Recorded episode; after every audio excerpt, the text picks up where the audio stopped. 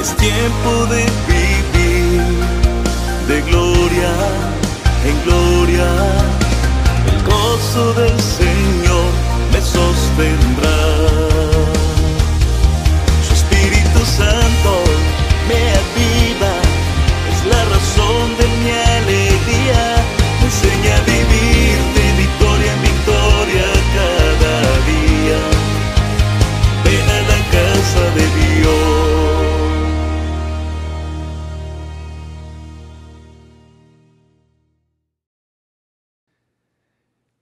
El equipo de Dios.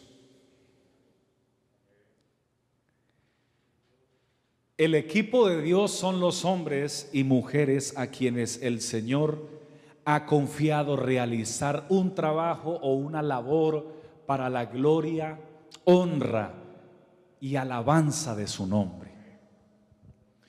El equipo de Dios son los hombres de confianza de Dios. Dios los selecciona de una manera singular, pero me llama la atención que la selección no la hace por las cualidades humanas de aquellos hombres o mujeres, sino por la fe que ellos tienen en el Dios verdadero.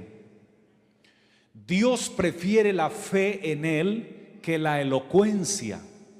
Por tanto, si tu debilidad es hablar, el hablar en público, sé fiel y créele a Dios y ten fe, porque Dios podrá poner otro Aarón que hable por Moisés, porque si hay algo que le agrade a Dios es que podamos creerle y que tengamos una fe de tal manera que conquiste el corazón de Dios, porque sin fe es imposible agradar a Dios. Tus debilidades no son el obstáculo para que Dios cumpla sus propósitos y sus planes en tu vida y en mi vida, pero la incredulidad sí es el obstáculo. Por tanto, si tú lo crees, Dios se encargará de obrar. Pero si no crees, la incredulidad cierra puertas. Quien cerró la puerta del arca de los antidiluvianos, de esos habitantes de esa generación, fue su incredulidad la que cerró esa puerta puerta, pues Dios les dio la oportunidad de creer en Él, de entrar en el arca y de alcanzar la salvación, pero menospreciaron porque no creyeron. Pero quienes creyeron encontraron la puerta abierta. Noé, su señora, sus hijos y las esposas de sus hijos fueron salvos porque le creyeron a Dios. Dios está buscando un equipo que se atreva a creerle y a entregar más de lo que ha entregado hasta este momento. Alabado sea el Señor Jesús. Dios no busca los mejores oradores. Dios no busca los mejores líderes. Dios no busca los mejores en cada área. Dios busca los que se atrevan a creerle. Porque cuando alguien se atreve a creerle, entonces Dios puede obrar.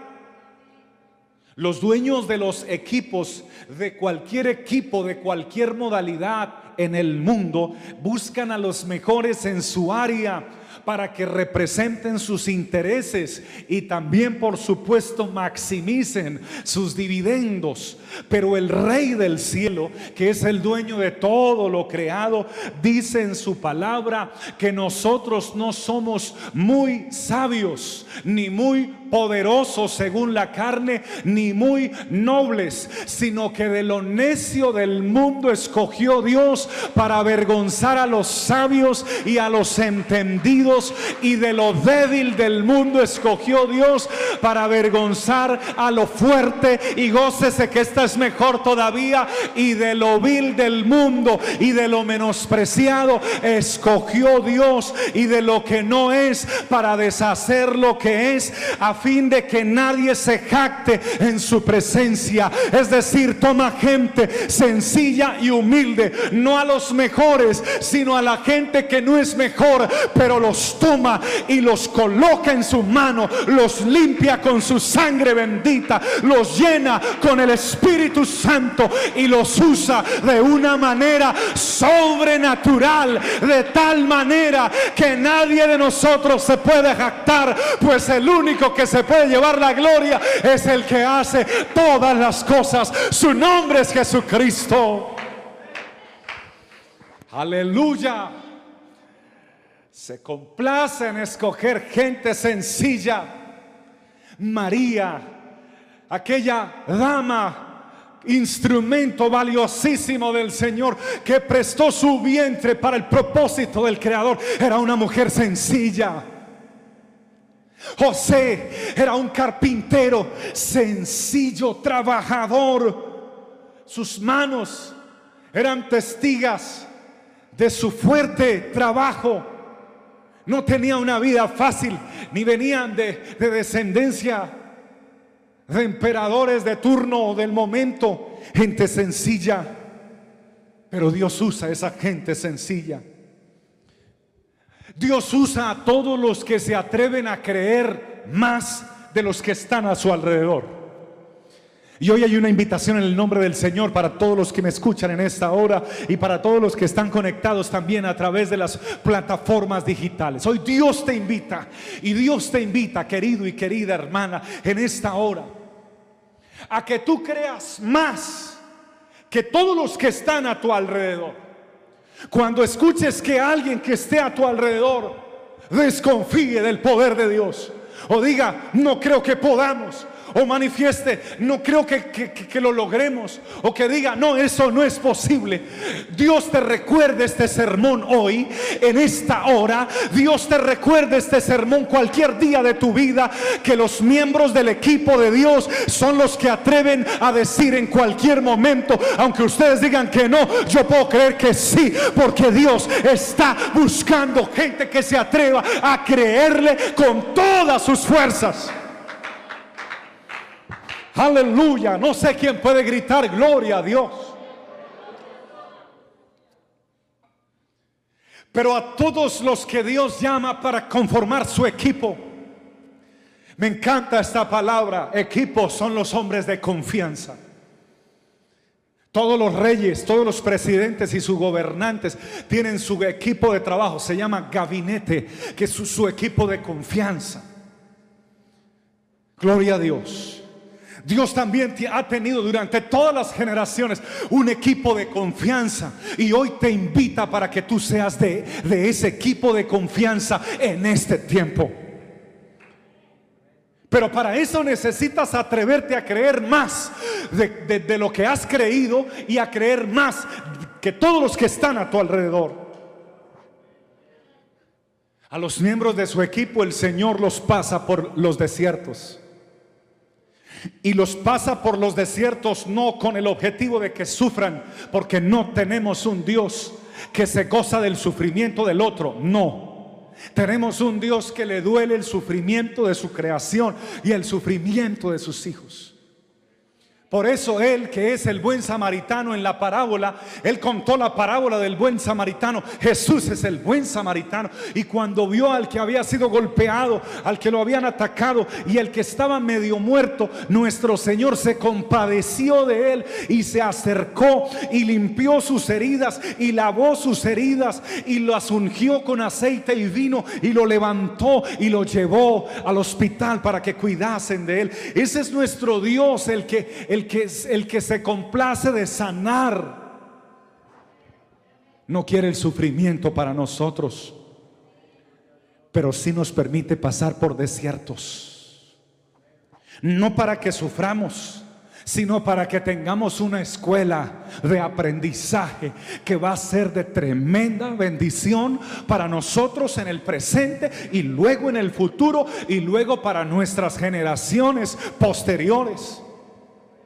Aleluya. Cuando Dios pasa a los miembros de su equipo por algún desierto o permite que pasen por algún desierto, los pasa para que también vean cosas que jamás habían visto y para que oigan cosas que jamás habían oído y para que experimenten nuevas etapas de crecimiento espiritual y para que se empoderen de lo que han recibido de parte de Dios. Gloria a Dios. Por supuesto que los desiertos no son fáciles. Por supuesto que los desiertos son complejos, son difíciles. Arrancan muchas lágrimas de muchos corazones y de muchas vidas. Pero por más fuerte que sea la temperatura de las pruebas del desierto que alguien esté viviendo o, vaya a vivir, por más dolorosa que sea la enfermedad, por más deprimente que se sienta la soledad, por más sofocante que sea el clima de los que juzgan, de los que señalan y de los que te condenan y de los que te critican, por más decepcionante que sea el escuchar a aquellos que un día dijeron que iban a estar contigo siempre y luego se fueron y te dieron la espalda y ahora siguen hablando por allá a tus espaldas, por más angustiante que sea el silencio, la respuesta llegará en medio de los desiertos porque el Dios que esta iglesia tiene no solamente es el Dios del paraíso, también es el Dios del desierto, es el Dios de la montaña, es el Dios del valle, es el Dios de cualquier lugar donde te encuentres. Él prometió estar con nosotros. Y en ese proceso nos va moldeando. Y vamos creciendo en Él. Si el Señor no hubiese pasado al pueblo de Israel por ese desierto, ellos jamás hubiesen visto como el maná descendía del cielo todos los días, porque al Señor no se le olvida dar la provisión para su pueblo. Todos los días descendía el maná antes de que saliera el sol, porque tampoco está de acuerdo el Señor con la pereza. Los ponía a madrugar. Antes de que saliera el sol, llegaba el maná y el que se quedaba durmiendo hasta las 10 de la mañana y luego se levantaba por el maná. Ya no había maná porque Dios hacía que ese maná se dañara a propósito. Servía solo para la hora del desayuno, para cierta hora y a la hora del almuerzo también proveía nuevamente. Es que este Dios es fiel.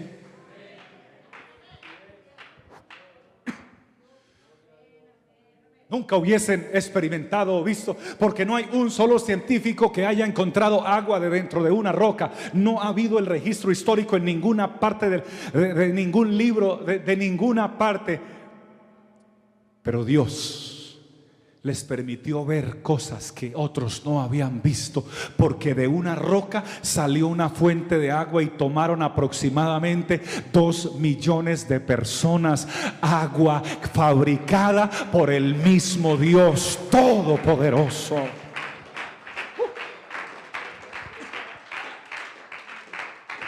Aleluya. Por más largo que sea el desierto, entonces que tú puedas vivir, querido o querida, porque hay desiertos familiares, hay desiertos sentimentales, hay desiertos laborales, hay desiertos espirituales. Por más difícil el desierto que puedas vivir, si tú eres un miembro del equipo, si tu fe está puesta en Jesucristo, por más largo que sea el desierto, por más difícil que, se, que, sientas la situación, por más sofocado que se sientas o deshidratado que te sientas, quiero recordarte que en medio del desierto siempre habrá uno que sus promesas son fieles y verdaderas y que te dijo que tú no ibas a estar desamparado. Aleluya, lo creemos en esta hora. Es allí en los desiertos entonces donde puedes experimentar cómo llega el alimento, el agua, la sombra, las nuevas fuerzas y el nuevo aliento de parte de Dios cuando menos lo esperábamos. Muchos ya hemos pasado por algunos desiertos y otros están pasando por algunos en estos momentos, pero a ellos les decimos, Dios es fiel y está contigo para ayudarte. En los desiertos se forman los valientes. Los miembros del equipo de Dios tienen que ser gente valiente. Por eso si hay alguien que quiere ser parte de este equipo, pero duerme demasiado, tiene que cambiar su manera de pensar. Porque los perezosos no hacen parte del equipo de Dios. Tienen que levantarse. Aleluya. Y buscar a Dios de mañana. Porque de, madrugada me hallan los que temprano me buscan, dice la palabra de Dios. Le encanta que le demos el primer lugar. Cuando Él dijo, buscad primeramente el reino de Dios y su justicia, también aplica para la oración. Lo primero que hay que hacer en el día es buscar primeramente el reino de Dios en oración. Aleluya. Buscar ese Espíritu Santo. Así tengas que atravesar un desierto, reitero, en los desiertos se forman los valientes porque allí se atreven a creer ellos en Dios o creen que Dios los sostiene o se mueren en el camino. Porque como un príncipe de Egipto, vestido con la mejor ropa, con el mejor calzado, con los mejores perfumes, con, la mejor ventilación, eh, natural y artificial que había en esa época, con las mejores piscinas, con, con el dinero en el banco, con sus amigos, que eh, sus amigos eran los que habían, eh, con los que había estudiado en las mejores universidades, eh, amigo de las mujeres más hermosas de Egipto, como un príncipe de Egipto, se le ocurre irse por un desierto porque escuchó la voz de un Dios que le dijo que tenía un plan con él. Y, cómo, cómo se le ocurre sin llevar siquiera ropa o, lo que necesitaba o agua suficiente, se fue, por supuesto, huyendo. Pero él, sin, que, sin haber huido, hubiera podido hablar con su, con su, con aquella que lo recogió cuando era bebé, que era una primonente, prominente líder allí en, en, en, Egipto. Ella lo hubiera podido ayudar a hablar con el faraón y ya todo se hubiera arreglado como se arreglan tantas cosas dentro de, la, de algunas zonas. Pero no, él sintió que ya no era de ahí. Él sintió que no era su lugar. Estaba muy cómodo, pero sintió que alguien más grande lo estaba llamando para ser parte de otro equipo, de un equipo más especial que el equipo del rey de turno. Y se fue obedeciendo a, a eso que sentía y allá se encontró con la presencia de Dios. Cuando la zarza ardía y no se consumía, Dios habló con él y lo invitó a ser parte de su equipo, pero primero le quitó el ego y le dijo, quita el calzado de tus pies. Le golpeó el ego primero que todo, porque ¿sabe quién le quitaba el calzado de los pies a Moisés? Los siervos se arrodillaban para saludarlo y mientras venía otro siervo y lo refrescaba para que no sintiera calor, venía una sierva o un siervo y le quitaba el calzado y luego ponían sus pies en agua y luego limpiaban uña por uña y dedo por dedo y luego perfumaban sus pies. Eso hacían con esos príncipes, pero ahora sus pies están llenos de polvo, sus uñas están llenas de polvo, ahora sus dedos están maltratados por la arena de tantos días que había caminado. Ahora ahora estaba en el desierto. Y todo el que quiera ser parte del equipo de Dios tiene que creerle a Dios, pero también tiene que doblegar su ego y doblegar su orgullo. Y el Señor le dice, quita tú mismo el calzado de tus pies, porque en este reino no, no vas a tener siervos que te estén, aleluya, quitando el calzado. No, no, no, no, no. Y aquí no, no tienes esa misma cultura. Aquí el que vas a servir, el que va a servir eres tú a muchos que están necesitando de tu ayuda. Alabado sea el Señor. Y cuando se quita el calzado de sus pies, queda arrodillado y le dice, porque el lugar que estás pisando santo es. Y no solo porque esa era la tierra santa, sino porque donde se manifiesta la presencia de Dios, inmediatamente la santidad de Dios, el poder de Dios, la gloria de Dios, los ángeles de Dios, los arcángeles de Dios, el dominio de Dios se hace presente en ese lugar. Alguien puede gritar, gloria a Dios. Abraham pasó por el desierto y de él salió una gran nación.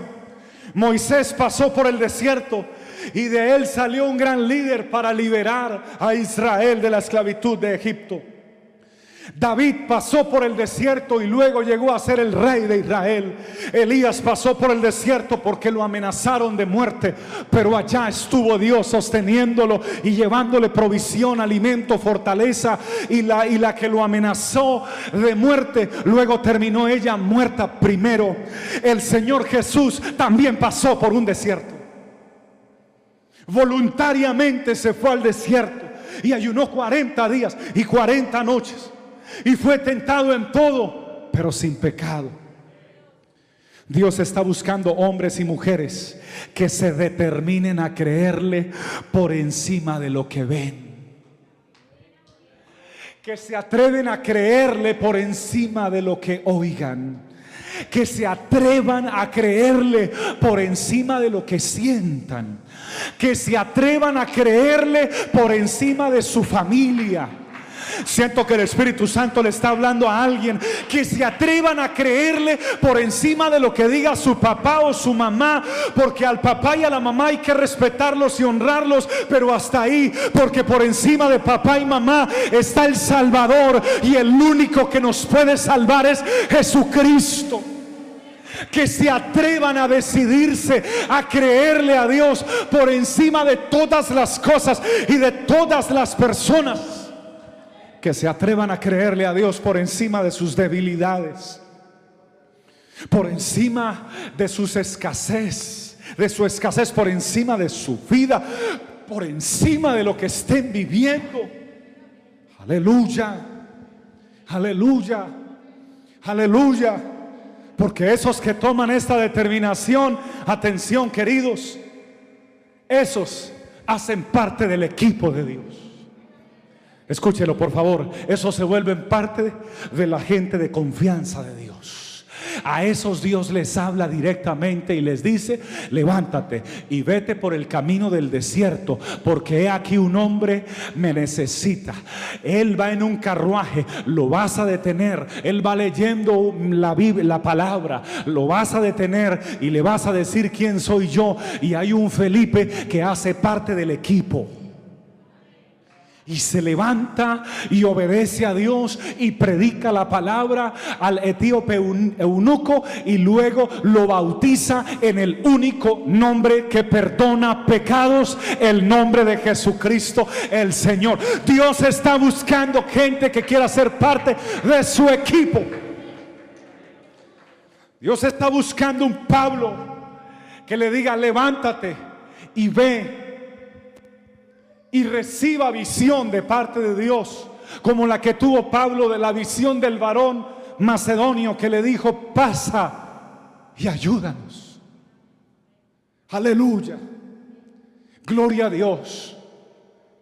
En estos días llamé a una persona, estaba en oración y Dios me puso en el corazón llamarla y cuando la llamé me dijo, pastor, yo le estaba pidiendo a Dios que me diera una respuesta porque yo ya no soportaba más.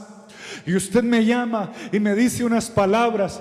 Y entonces yo tenía dos opciones, pero las palabras que usted me dijo fue la respuesta de parte de Dios. Dios le dijo que me llamara. Y mi respuesta fue, sí estaba orando y Dios me dijo que le llamara y que le entregara esta palabra. Yo le entregué un versículo de la palabra y era lo que necesitaba para tomar una decisión para el resto de su vida. Dios está buscando gente no solo que quiera ser parte de las masas, sino de su equipo de trabajo, de la gente de confianza, de los que creen y están dispuestos a pasar por desiertos, pero en esos desiertos no vamos a quedar sepultados, ni deshidratados, ni muertos allí. En esos desiertos vamos a levantarnos y vamos a ver la gloria de Dios y vamos a testificar que el poder de Dios fue el que nos sostuvo y el que nos tiene de pie hasta ahora. Testificaremos y proclamaremos lo que pasó en el desierto, lo podemos testificar. Yo puedo contarles muchos milagros de sanidad divina, porque en los desiertos Dios me dio la oportunidad de verlos. Se pasan cosas y experiencias tan lindas en los desiertos. Aleluya. Y hablando de hombres que fueron parte del equipo de Dios en otra generación. Dice la escritura. ¿Y qué más digo? Porque el tiempo me faltaría contando de Gedeón, de Barak, de Sansón, de Jefté, de David, así como de Samuel y de los profetas que conquistaron reinos. Y si escuche lo que ellos hicieron, por favor. Ellos conquistaron reinos. Ellos hicieron justicia, alcanzaron promesas, taparon bocas de leones, apagaron fuegos impetuosos, evitaron filo de espada, sacaron fuerzas de debilidad, se hicieron fuertes en batalla, pusieron en fuga ejércitos extranjeros. Esto lo hicieron ellos, pero a mí me llama la atención y estoy terminando esta palabra. Me llama la atención que ahí sigue diciendo el mismo libro de Hebreos capítulo 11, pero ellos no alcanzaron lo prometido. Alguien la recibió y la entendió. Ellos no alcanzaron lo prometido, porque ellos estaban mirando de lejos al que había de venir y estaban anunciando de lejos al que había de venir porque tenían el deseo de ver con sus propios ojos al Mesías príncipe, Salvador, sentir su presencia y recibir su espíritu, pero no tuvieron esa bendición.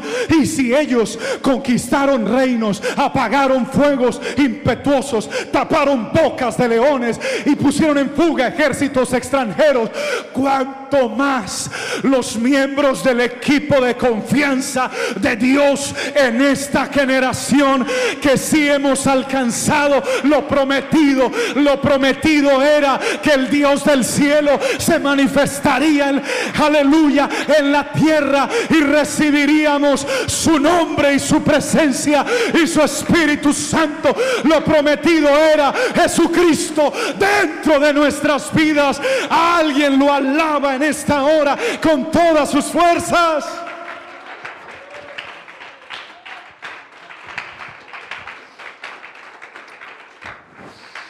Adórelo hermano, hay libertad en esta hora, hay libertad, hay libertad. Hay un llamamiento en este momento especial. Hay un llamamiento para algunos que quieran ser parte del equipo de confianza del Rey de Reyes. Hay algún llamamiento para que para aquellos que quieran ser parte de confianza de ese equipo del Todopoderoso. Aleluya, tú tienes más de lo que recibió David. Tú tienes más de lo que recibió Sansón. Tú tienes más de lo que recibió Jefté. Tú tienes más de lo que recibieron todos ellos. Tú tienes el camino, la verdad y la vida viviendo dentro de tu alma, viviendo dentro de tu pecho, viviendo dentro de tu corazón. Tú tienes a Jesucristo. Aleluya. Oh, aleluya.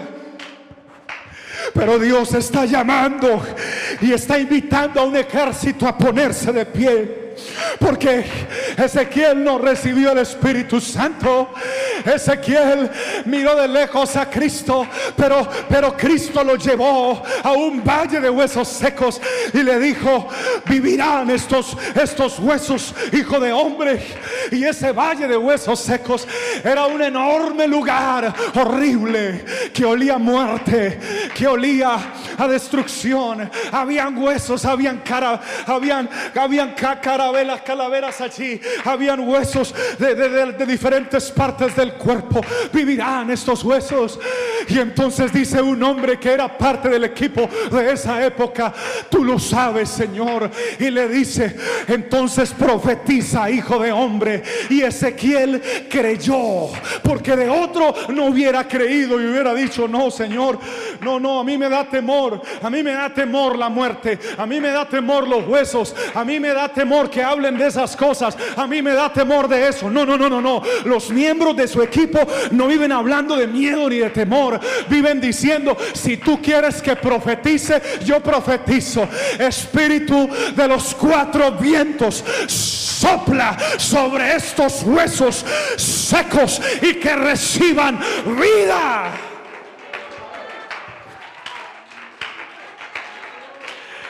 Aleluya. Y la palabra dice que empezó a juntarse un hueso con otro hueso y otro hueso con otro hueso. Eso es milagroso, hermano. Eso no lo puede hacer nadie, solamente el Todopoderoso. Y cada hueso con su hueso. Y subieron tendones sobre los huesos. Y subió carne sobre aquellos huesos. Y ahora era un ejército de hombres totalmente listos para la batalla. Pero le dice Dios, vivir ahora profetízales aliento de vida, porque un cuerpo sin la presencia de Dios, sin el Espíritu Santo de Dios, tiene existencia, pero necesita recibir la vida de Cristo. Prosóplales, profetiza que sople el aliento mío. Y profetizó Ezequiel el aliento de vida. Y ese ejército que ahora estaba de pie recibe la vida del Señor y recibe el poder para, para luchar y para conquistar. Dios está haciendo un llamamiento en este día para alguien que quiera ser parte de su equipo de confianza y quiera profetizar y quiera predicar y quiera abrir su boca y quiera proclamar vida. Oh, sí, hermano, adórelo porque hay libertad en esta hora. Hay libertad, adórelo. Yo siento su espíritu aquí moviéndose. Reciba, hermano, reciba. Si Dios le está dando en este momento, reciba. Si usted está allí, aleluya, usted que está allí conectado puede ir recibiendo lo que Dios le está entregando en este momento. Porque siento que Dios está moviendo y obrando. Aleluya. Aleluya. Pero un miembro del equipo, ya en el Nuevo Testamento, también escuchó la voz de Dios y le creyó a Dios. Y Dios le dijo, levántate y profetiza porque allá hay un ejército de miles y miles, pero es un valle de muertos, porque el que no tiene a Jesús en su vida no ha recibido la vida, está muerto en delitos y, pecados. Y se levantó un miembro de los de su equipo de confianza del Nuevo Testamento llamado Pedro, y lo mismo que hizo Ezequiel, ahora él mismo se levanta y empieza a profetizar sobre miles y miles de personas que habían allí y ellos recibieron el Evangelio y creyeron en el Dios verdadero y, y algunos despreciaron, pero otros creyeron y se bautizaron ese día como tres mil personas en el nombre de Jesucristo, el Señor del cielo y la tierra. Alguien se atreve a creer que Dios puede usar su boca para profetizar su palabra. Alguien, lo, alguien se atreve a creer. No, no estoy hablando con alguien que se atreva a creer. Alguien se atreve a creer que usted puede abrir su boca y de su boca salir vida. Porque dentro de ti está el Espíritu. Y el Espíritu es el que da vida. Cuando se abre tu boca, sale vida. La vida de Cristo que está dentro de ti. Aleluya. Aleluya. Aleluya. Aleluya. Aleluya. Invito a alguien en esta hora a colocarse de pie en el lugar donde usted se encuentra. Alguien que sienta que Dios le ha llamado con propósito glorioso. Ahí donde usted está, levántele sus dos manos al Señor, por favor. Cierre sus ojos. Aleluya. Le ruego que levante sus manos porque cuando uno levanta sus manos, levántelas como si fuera a recibir, hermano, algo, porque si va a recibir en esta hora. Aleluya. Alguien debe decirle a Dios, Señor, yo quiero ser parte de tu equipo, de tu equipo de confianza, Señor. Yo quiero ser parte de tu equipo, Señor.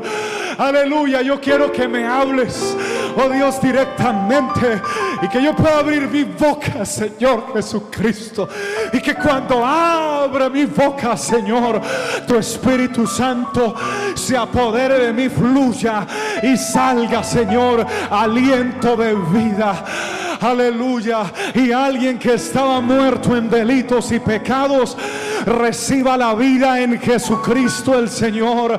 Y alguien que estaba, aleluya, encadenado por alguna atadura del pecado, del error, reciba liberación por el poder del nombre de Jesucristo.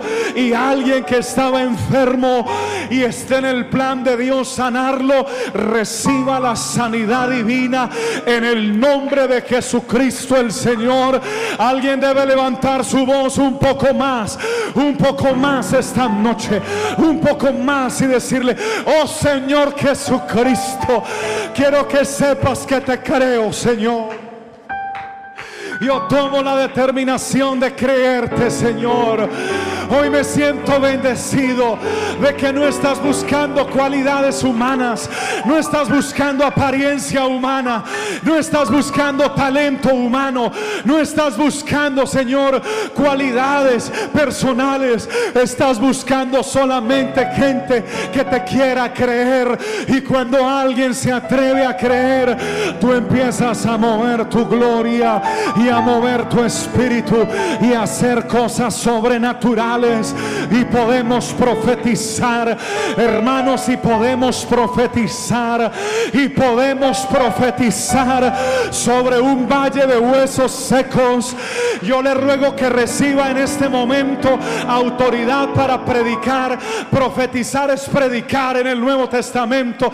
Reciba autoridad para predicar y para profetizar sobre un matrimonio que se esté destruyendo y ya huela a muerte reciba autoridad para profetizar sobre ese matrimonio y que ese matrimonio se salve y reciba vida, vida eterna. Reciba autoridad para profetizar sobre su hijo que está alejado de las cosas de Dios, que está apartado del camino de Dios, que está envuelto, aleluya, en terribles situaciones de pecado. Reciba autoridad en esta hora para profetizar sobre él y que recobre vida aquel que el diablo quiso matar. Hermano, reciba en este momento. Yo siento que está descendiendo aquí una unción especial sobre alguien que quiere hacer parte del equipo de Dios, del equipo de confianza de los hombres y mujeres de fe. Reciba autoridad para que lo que toque su mano sea prosperado. Aleluya. Reciba autoridad para que donde usted se pare Aleluya, fluya el Espíritu Santo y fluya la gracia de Dios y fluya la bendición de Dios. Y su jefe se va a dar cuenta que tú tienes algo que él no tiene, que tú tienes algo que los demás no tienen, que tú tienes algo diferente. Aleluya. Y si hay alguien en la cárcel que pueda recibir esta palabra, aleluya, Dios te puede sacar de allí como sacó a José y ponerte en un lugar de eminencia. Estamos hablando de alguien que quiera ser parte del equipo de confianza de Dios. En el nombre de Jesucristo. En el nombre de Jesucristo. En el nombre de Jesucristo. En el nombre de Jesucristo. Aleluya.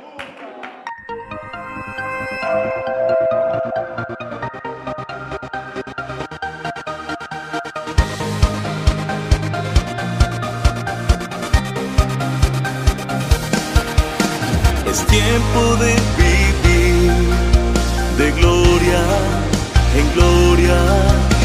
El gozo del Señor me sostendrá.